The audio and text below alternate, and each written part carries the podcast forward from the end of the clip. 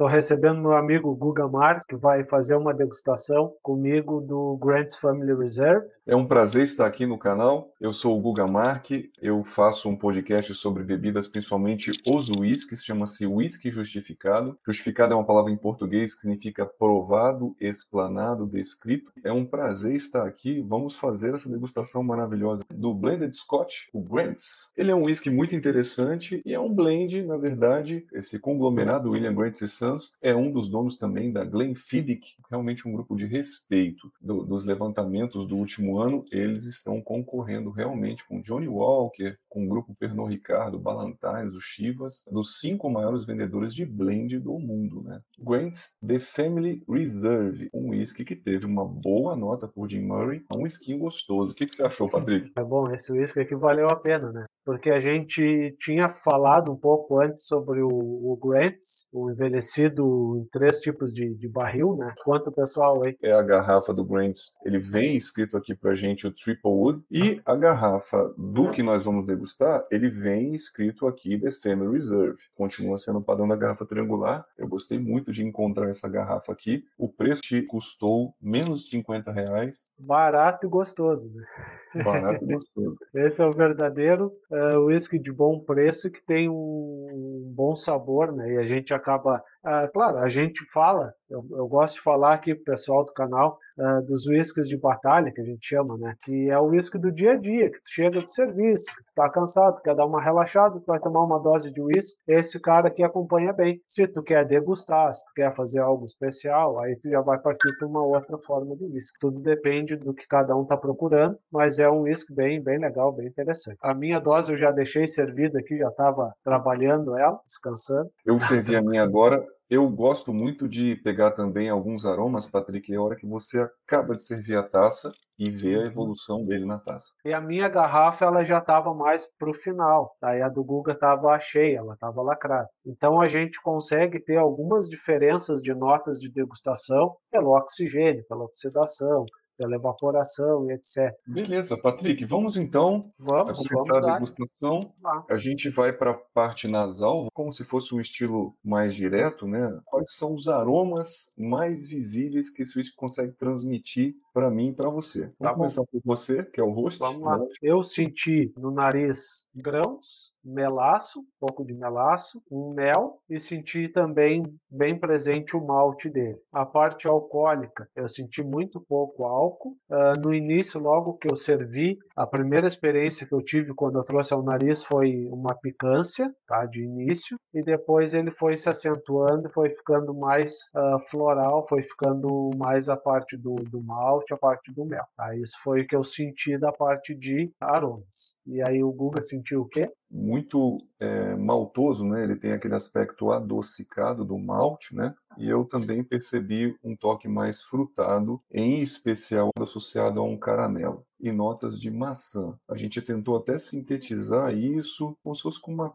uma torta de maçã ou uma maçã caramelada. Não chega aquele, aquela maçã do amor, que é uma maçã mais fresca, né, com caramelo, aquela de, de parque de diversão, mas ela tem aqui como se fosse um aroma mais de maçã cozida ou assada ou cristalizada junto com o caramelo, sintetizando como se fosse uma torta aí de maçã. Isso, isso que ele tem aroma alcoólico. O que, que você achou, Patrick? eu achei, eu achei o aroma alcoólico dela bem sutil, né, bem suave. Se a garrafa fosse nova, com certeza a quantidade de de álcoois seria maior. Né? O meu já tinha volatizado um pouco, então eu senti um pouco menor o aroma alcoólico. Eu percebi pouquíssimo aroma alcoólico. Para um whisky com 40% de teor alcoólico, o álcool fica aqui imperceptível. Eu gosto também de, às vezes, dar uma inspirada profunda e rápida, colar o nariz, para ver se irrita. Não irrita o nariz, não tem lacrimejamento, não é ardente, ele é um álcool muito equilibrado, muito integrado, não fica se uhum. concentrando na boca da taça, nada disso. Aromas de madeira, Patrick, o que, que você percebeu assim de madeira? Como é a madeira dele? De aromas eu senti um pouco de, de turfa, bem leve. O que, que tu chegasse a, a notar aí, Guga, da a madeira? Gente percebe, a gente percebe aquele toque apimentado que você falou na sua síntese agora há pouco. Isso é um aroma um pouco mais de uma madeira mais nova, mais, mais jovem. Mas assim, a gente está falando do aspecto, quando você vai cheirar a madeira na natureza.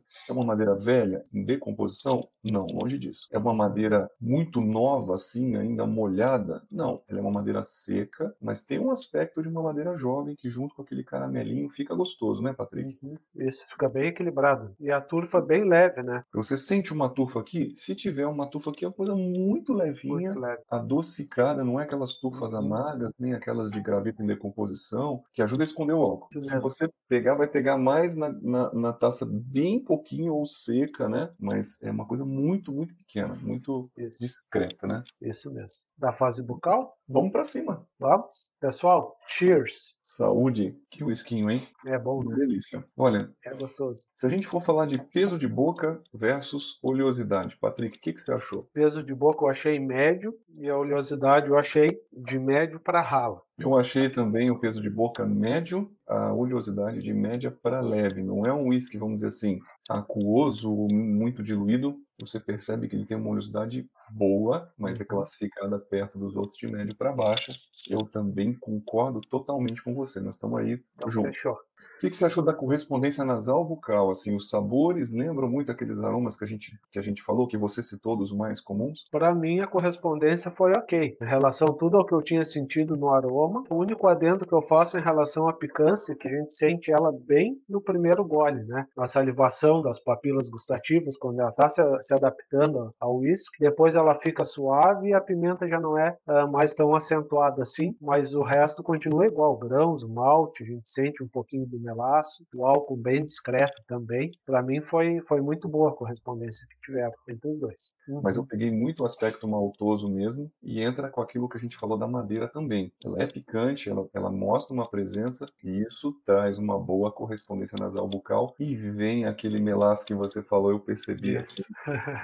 Muito bom. É bom, né? É bem... Depois que você deglute, o que, que você achou da persistência gustativa? Achei uma persistência média. Eu também achei isso. Eu acho que esse bate-pronto está indo muito, tá muito igual. Persistência gustativa média. média. Tem horas que você saliva um pouco mais, ela cai às vezes um pouquinho. E depois de deglutir, aquela memória que fica, que é um residual de boca, Quais são os sabores, às vezes, a sensação de você passar a língua no céu da boca? O que, você achou do residual de boca dele? Tranquilo, bem satisfatório, assim. Quando a gente passa a língua no céu da boca, não sente ah, aquele ranço que fica em algumas vezes. Fica um pouco oleoso, mas nada demais. Bem cremoso. Bem cremoso, cremo... Uma cremosidade, né? Uma delícia. Isso, isso. Bem cremoso, bem cremoso. Essa é a palavra. Cremosidade Eu... bem no ponto. Não adstringente, não de taninos agressivos, de madeira muito nova, que coisas que às vezes o first feel eu percebi um pouquinho no Triple Wood isso daí, fica um pouquinho mais agressivo, amargo. E assim, eu percebi bastante vindo agora a baunilha e o caramelo. Aquele toque final, o caramelo, é isso mesmo.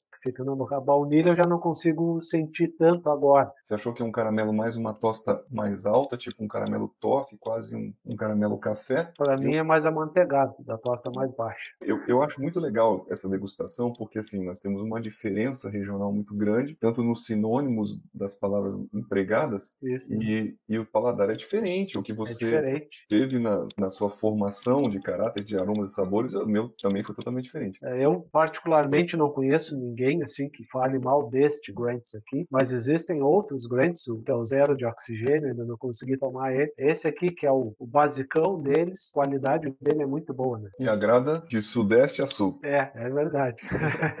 Indo para nota de até 5 estrelas, eu daria 13,5. 13 estrelas e 4,5. Uma nota para ele de 4 estrelas. Por se tratar de um uísque que custa abaixo de 50 reais, ele agradou nasal, ele não teve álcool. Então, o Grants 4 de 5 tá bom, né? Bem conceituado aí pela dupla. Hugo, queria te agradecer, foi bem legal, bem interessante. Pô, Patrick, eu só tenho que agradecer também o convite. É um prazerzaço estar aqui com você.